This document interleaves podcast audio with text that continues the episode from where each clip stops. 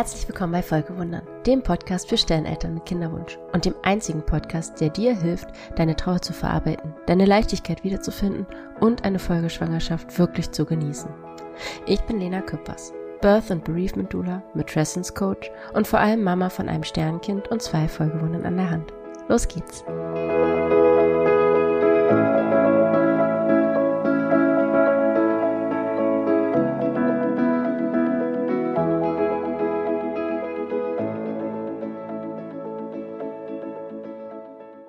Willkommen zurück.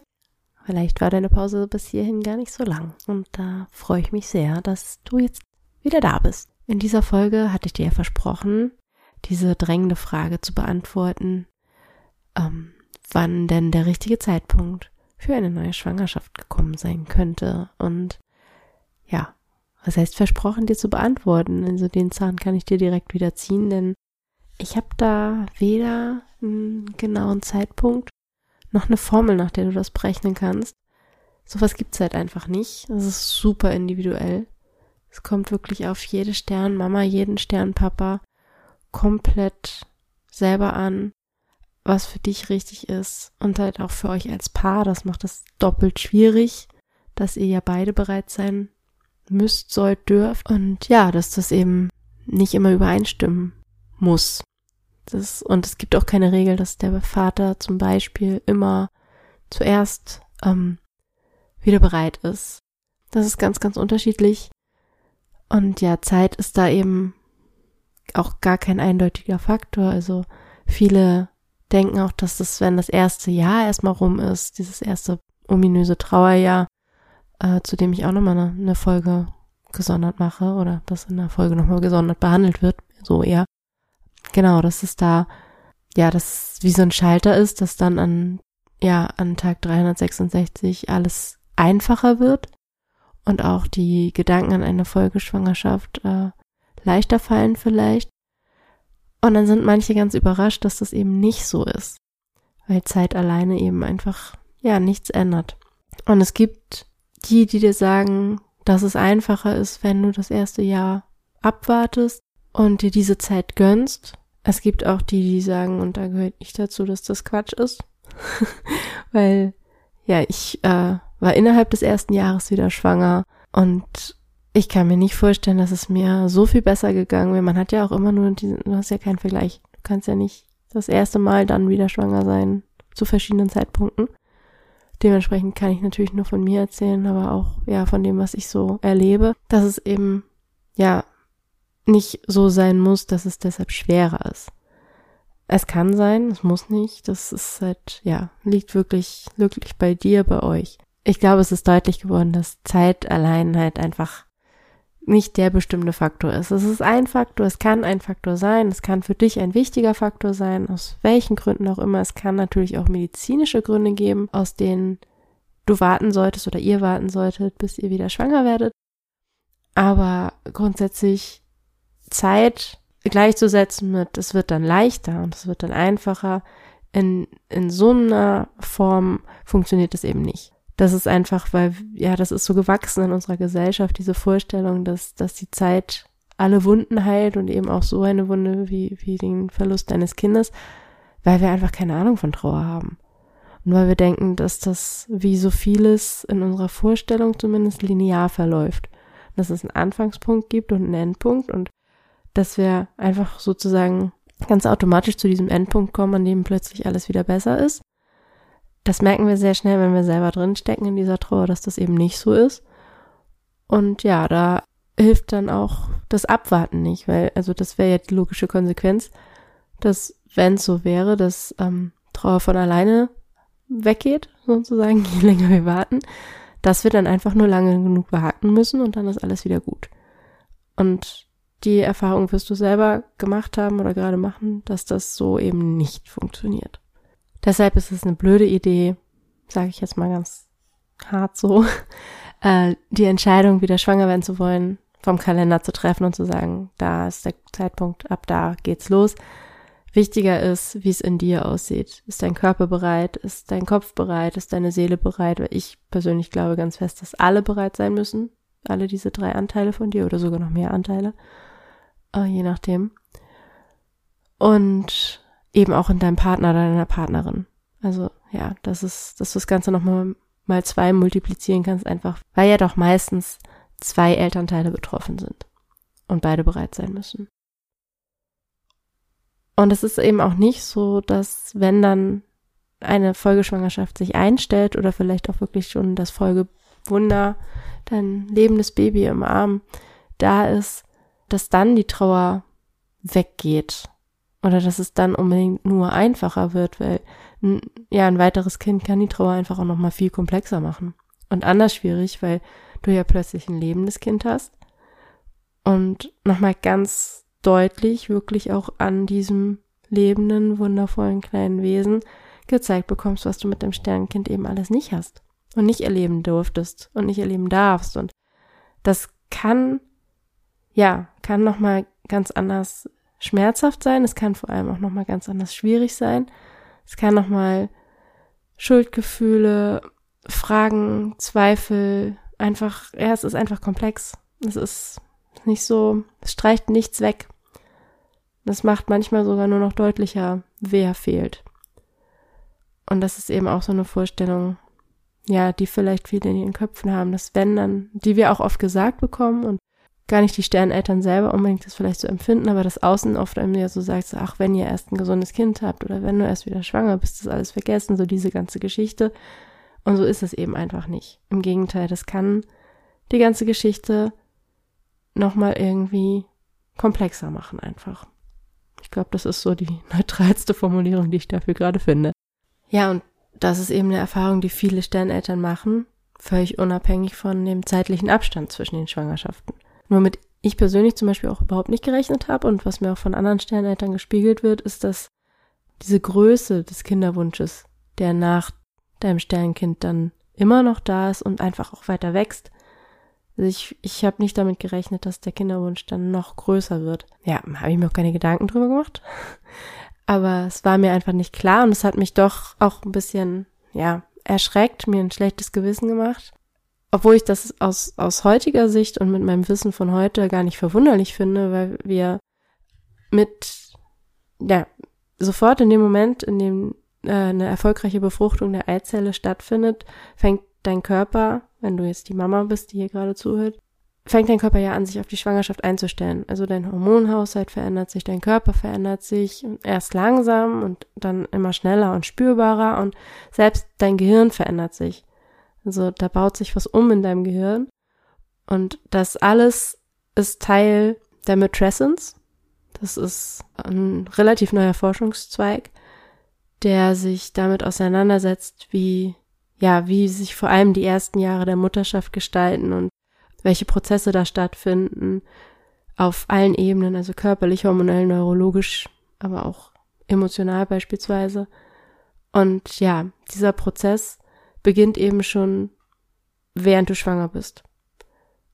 Und dein ganzer Körper, dein ganzes Denken, dein ganzes Fühlen stellt sich ja auf dieses Baby ein. Und für mich ist das so, seit ich dieses, diesen Begriff kenne und seit ich mich damit auseinandersetze, ist es für mich einfach irgendwie so eine, so ganz, ganz, ganz klar nochmal geworden.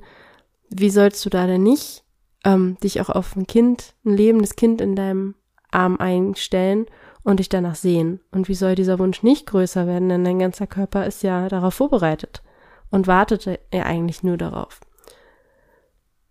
Und das kann aber eben auch, ja, total überfordern und überrumpeln, weil manchmal traust du dich vielleicht gar nicht dieses, diese, diesen Gedanken laut auszusprechen, dass du dir so sehr ein lebendes Kind wünscht, weil vielleicht noch nicht so viel Zeit vergangen ist. Oder weil du dich schämst, dass du vielleicht schon jetzt, wann auch immer jetzt ist, ein paar Stunden nach der Geburt, vielleicht ein paar Tage, ein paar Wochen, das ist ja auch, für die einen ist das zu früh, für die anderen nicht, also völlig egal, aber ja, vielleicht kommt irgendwann der Gedanke an ein neues Kind, in Anführungsstrichen, und du fühlst dich dabei einfach mies, deinem Sternkind gegenüber, wie du diesen Gedanken überhaupt haben kannst. Also mir ging das auf jeden Fall so. Und ich habe auf jeden Fall auch gedacht, dass ich daran noch nicht denken darf und dass ich mir das noch nicht wünschen darf und dass das was über meine Beziehung zu Jonas aussagt und ja, dass ich ihn wohl nicht genug geliebt habe und, und also diese ganzen, diese ganzen Geschichten, die sich dann irgendwie auftun und abspielen in deinem Kopf, habe ich alle durch. Du ja vielleicht auch, vielleicht steckst du mittendrin. ja, und aus heutiger Perspektive sage ich einfach, das ist, ist total normal, weil wir eben mit der Matrescence anfangen, uns darauf einzustellen, dieses kleine Wesen im Arm zu halten und der Körper ja nicht von einer Sekunde auf die andere damit aufhört, diese Hormone zu produzieren beispielsweise und, und, und. Also das schon, aber das hört schon schnell auf, aber die sind ja nicht sofort abgebaut. Und dein Gehirn hat ja schon angefangen, sich umzuprogrammieren und umzubauen. Und das geht auch nicht rückwärts. Und selbst wenn nicht so schnell, also ist es gar nicht verwunderlich, dass dieser Wunsch einfach bestehen bleibt und vielleicht sogar sich noch größer anfühlt. Ja, und warum erzähle ich dir das? Weil mir einfach wichtig ist, dass du weißt, dass das halt nichts über dich als liebende Mutter oder fürsorglicher Vater aussagt. Das heißt nichts über deine Beziehung zu deinem Sternkind. Oder dass du es nicht genug geliebt hast. Oder, oder, oder, was auch immer in deinem Kopf abgeht. Oder dass du, dass du nicht richtig trauerst. Dass du da was falsch machst. Ähm, nicht genug trauerst. Also mit sowas hat das alles halt überhaupt nichts zu tun. Ich glaube, das ist irgendwie sogar vielleicht was, ja, vielleicht sogar was evolutionär bedingt ist, keine Ahnung. Aber ich könnte mir vorstellen, dass, dass das irgendwie um die Spezies zu sichern, so eingerichtet ist, dass man nach so einer Erfahrung nicht den Kopf in den Sand steckt, sozusagen, und eben, ja, relativ schnell auch diesen Wunsch wieder spürt nach einem Baby. Das weiß ich nicht, das ist jetzt wirklich einfach blinde Theorie von mir, aber wenn ich so drüber nachdenke, macht es für mich Sinn, dass es vielleicht, vielleicht wirklich auch so ge geplant ist, sogar von der Natur, wer weiß. Ja, und ich, ich hoffe einfach, dass es angekommen ist, dass diese also diese Zweifel, diese Scham, diese Selbstvorwürfe nichts damit zu tun haben, also nichts mit der Wahrheit zu tun haben, sondern dass du als Mama sowieso mit deinem ganzen Sein auf Baby eingestellt bist und da gar nicht dich gegen wehren kannst. Das ist eben einfach biologisch so eingerichtet. Und auch wenn du als Papa oder als ähm, Nicht-Bauchmama äh, vielleicht nicht im gleichen Maße körperlich, hormonell, mental und emotional auf Baby programmiert bist, ähm, wie die Mama, dann hast du dich natürlich trotzdem schon äh, damit auseinandergesetzt, dass ihr bald ein kleines Wunderwesen in eurer Familie habt und ja, dir vorgestellt, wie das Leben wird und dich darauf vorbereitet. Und natürlich klafft auch in dir jetzt eine Riesenlücke. Und ähm, der Wunsch, die zu füllen, nicht zu ersetzen, aber eben dieses Baby, das ihr euch ja gewünscht habt und, und mit dem du das Leben ja auch schon vorgestellt hast, das einfach an der Hand zu haben, das ist ja nicht verwunderlich. Für Außenstehende ist das oft ganz schwer zu begreifen, dass der Wunsch nach einem lebenden Kind oder besonders dann auch die Geburt eines lebenden Geschwisterchens halt nicht bedeutet, dass jetzt alles wieder gut ist. Und auch nicht bedeutet, dass das Sternkind ersetzt ist.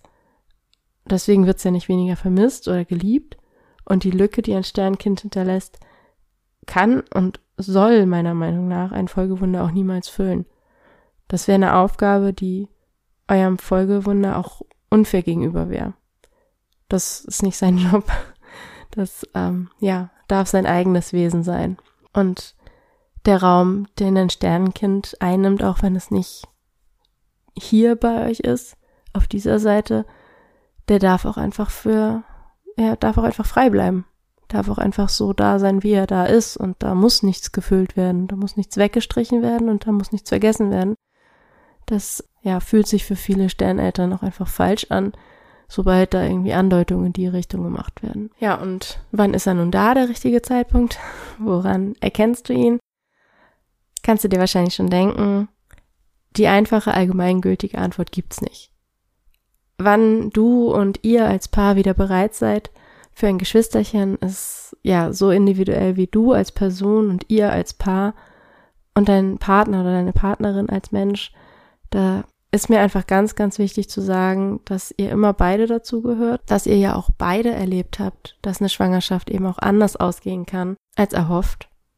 Und die Angst, dass wieder was passieren kann, sitzt sehr tief, natürlich, und vielleicht auch bei euch beiden unterschiedlich tief. Und das darf so sein. Das ist kein Zeichen dafür, dass ihr nicht auf der gleichen Seite steht. Das ist kein Zeichen dafür, dass zwischen euch als Paar was nicht stimmt. Das heißt auch nicht, dass du recht hast und dein Partner, deine Partnerin falsch liegt. Das heißt nicht, dass einer von euch sich zu was überwinden muss oder sich zu was zwingen muss oder oder oder. Es bedeutet halt einfach, dass ihr im Moment an zwei verschiedenen Punkten steht und aber trotzdem auf der gleichen Strecke seid. Also ja, wie keine Ahnung, zwei Autos, die beide die gleiche Straße lang fahren, aber die einen starten halt irgendwie eine halbe Stunde früher als die anderen. Dann sind sie, wenn kein Stau dazwischen kommt, auch eine halbe Stunde früher da. Trotzdem kommen die anderen ja an. Ne? Und man wartet einfach, wenn man es weiß. So schreibt man eine SMS, sagt Bescheid, hier, wir stecken noch im Stau oder wir sind später losgekommen. Und dann wissen die anderen Bescheid und dann ist gut. Und das ist so, das ist vielleicht eine billige Metapher, aber das ist wirklich das Allerwichtigste, ist, dass ihr euch da nicht gegenseitig verurteilt oder euch Vorwürfe macht und dass ihr im Gespräch bleibt. Dass ihr euch zu nichts drängt und auch natürlich jetzt nicht jeden Tag nachfragt und, und nervt, in Anführungsstrichen, wie es denn jetzt aussieht und wann denn jetzt. Aber ja, einfach als Paar in Verbindung bleibt und immer wieder das Gespräch sucht, euch austauscht. Und ja, es sagt über euch als Paar überhaupt nichts aus, über euch als Menschen überhaupt nichts aus. Seid einfach offen miteinander und ehrlich, sagt euch, wie ihr euch fühlt, was euch bewegt und macht euch dafür vor allem nicht gegenseitig verantwortlich. Das ist wahnsinnig wichtig. Lasst euch einfach sein und bleibt dabei in Verbindung. Und dann findet ihr den Zeitpunkt, der für euch richtig ist. Und vielleicht seid ihr euch aber auch total einig und begegnet gar nicht so sehr eurer gegenseitigen Angst in eurer Paarbeziehung, sondern den Ängsten vom Umfeld. Vielleicht kriegt ihr, wenn ihr irgendwie mal ja, kommuniziert, dass ihr wieder bereit seid, direkt fragen ob ihr euch sicher seid oder Ängste, was, wenn was schief geht und, oder Prophezeiung wie, ah, daran werdet ihr zerbrechen, wenn dann wieder was passiert. Und vielleicht machen solche Kommentare dich wütend oder traurig oder trotzig und ja, weil du denkst, dass sie keine Ahnung haben und weil du denkst, dass du es ja schließlich schon mal überlebt hast, also vielleicht bist du auch ein bisschen trotzig oder was auch immer, aber ja, vielleicht hast du auch einfach das Gefühl, du hast es ja schon mal geschafft und du wirst es auch nochmal schaffen, weil du jetzt einfach alles schaffen kannst. Das Schlimmste ist dir schon passiert und du wünschst dir einfach eine Unterstützung. Das äh, geht, glaube ich, den meisten von uns so, nur die Menschen um uns rum machen das, möchte ich vorschlagen, oft aus Unwissenheit und unbeholfener Liebe, weil sie dich beschützen wollen. Sie wollen dich unterstützen, sie wollen für dich da sein und sie haben trotzdem auch wahnsinnig Angst um dich und um euch, denn sie, sie haben ja auch den Tod deines Sternkindes miterlebt. Natürlich anders als du, aber sie haben erlebt vor allem, wie es dir geht.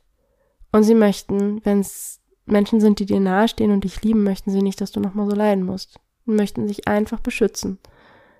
Und wenn du zu denen gehörst, die ja wegen der Kommentare oder ähnlicher Sachen, wie die, die ich gerade genannt habe, wütend oder traurig wirst, dann vielleicht kannst du das ja so annehmen als einfach als unbeholfene Geste, die dir einfach sagen soll, dass sie dich lieben und sich um dich sorgen. Und du kannst immer wählen, wie du die Kommentare aufnimmst. Du kannst weiter wütend sein oder traurig, wenn du das willst. Ich sag dir überhaupt nicht, wie du dich fühlen sollst. Ich möchte dir nur den, den Tipp geben oder die Frage mitgeben, dass du mal für dich guckst, wie du dich, wie es dir hilft, ob es dir hilft, wenn du so daran gehst und diese Gefühle fühlst. Du kannst, wie gesagt, wählen, wie du die Kommentare aufnimmst und du kannst entscheiden, wie du über diese Sätze und die Menschen, die sie zu dir sagen, denken möchtest. Und vielleicht kannst du ja mehr mit Liebe schauen. Vielleicht ist da wirklich, vielleicht gibt's auch die, die wirklich bösartig sind. Ich sage nicht, dass es die gar nicht gibt. Ich glaube aber, das ist der geringere Teil. Ich glaube, die meisten sind wirklich ehrlich um uns besorgt und lieben uns und wollen nur das Beste für uns und wollen uns beschützen. Und wenn die Sätze, die dich verletzen, von Menschen kommen, die dich lieben und dich beschützen wollen und du das sehen kannst mit ihren Augen, vielleicht kannst du dann ein bisschen für dich, nicht für sie, für dich milder damit umgehen. Denn letzten Endes bist du die, die in Wut und Trauer und Trotz sich ja vielleicht einfach auch gar nicht so gut und wohl fühlt. Und letzten Endes es ist ja auch fast egal, was die anderen sagen. Ich, ist mal leicht gesagt, ich weiß, aber du bist ja diejenige, die die Entscheidung trifft. Und zusammen mit deiner Partner, deinem, deinem Partner, deiner Partnerin äh, die Entscheidung trifft, ob und wann ihr noch ein Baby bekommt. Und die anderen um dich rum, selbst deine Partnerin, selbst dein Partner haben nicht diese Macht, Gedanken und Gefühle in dir auszulösen. Das machst du ganz alleine. Und nur du entscheidest, wie du über die Gegebenheiten in deiner Welt denken möchtest. Und dazu zählen eben auch die Kommentare der anderen Menschen. Genauso wie die Meinung deiner, deines Partners oder deiner Partnerin. Ja, und du alleine entscheidest ja auch oder bewertest ja auch deinen eigenen Kinderwunsch. Als zu früh, als zu stark, als unpassend oder vielleicht auch als berechtigt und als bewusst getroffene Entscheidung. Das passiert nur in dir, nirgendwo sonst. Auch wenn uns das gerne suggeriert wird, aber andere Menschen sind nicht für deine Gedanken und Gefühle verantwortlich, genauso wie du nicht für die Gedanken und Gefühle anderer Menschen verantwortlich bist. Das ist wirklich was, was jeder nur in sich selber auslösen kann, worin auch eine unglaubliche Freiheit liegt, meiner Meinung nach, wenn wir das erstmal wirklich verstanden haben. Und ja, so oder so, was ich dir einfach noch mitgeben möchte jetzt, also letzte Worte für diese Folge, ist, wie auch immer du dich und ihr euch als Paar entscheidet, der richtige Zeitpunkt ist immer der, den ihr dazu macht. Durch eine Entscheidung und ein Gedanken und ein Gefühl. Und ich bin mir ganz sicher, dass ihr ihn findet, wenn ihr dazu bereit seid. Du hast bis hierhin zugehört und es hat dir gefallen, was du gehört hast und du möchtest gerne mehr darüber hören oder lesen, dann komm gerne auf Instagram vorbei. Da findest du mich momentan am besten unter Lena Küppers und Strich Folgewundern. Küppers mit UE und Lena Küppers in einem Wort. Ich schreibe es in die Show Notes, keine Sorge. Und da, äh, ja, mach dir einen Eindruck von mir, meinen Inhalten und da kannst du mich auch am besten erreichen aktuell, indem du mir einfach eine Nachricht schickst. Ob es eine Frage ist, ein Themenvorschlag oder ob du mit mir arbeiten möchtest und wir einen Termin ausmachen, um uns kennenzulernen und zu schauen, ob es passt. Ich freue mich immer von dir zu hören. Bis dahin.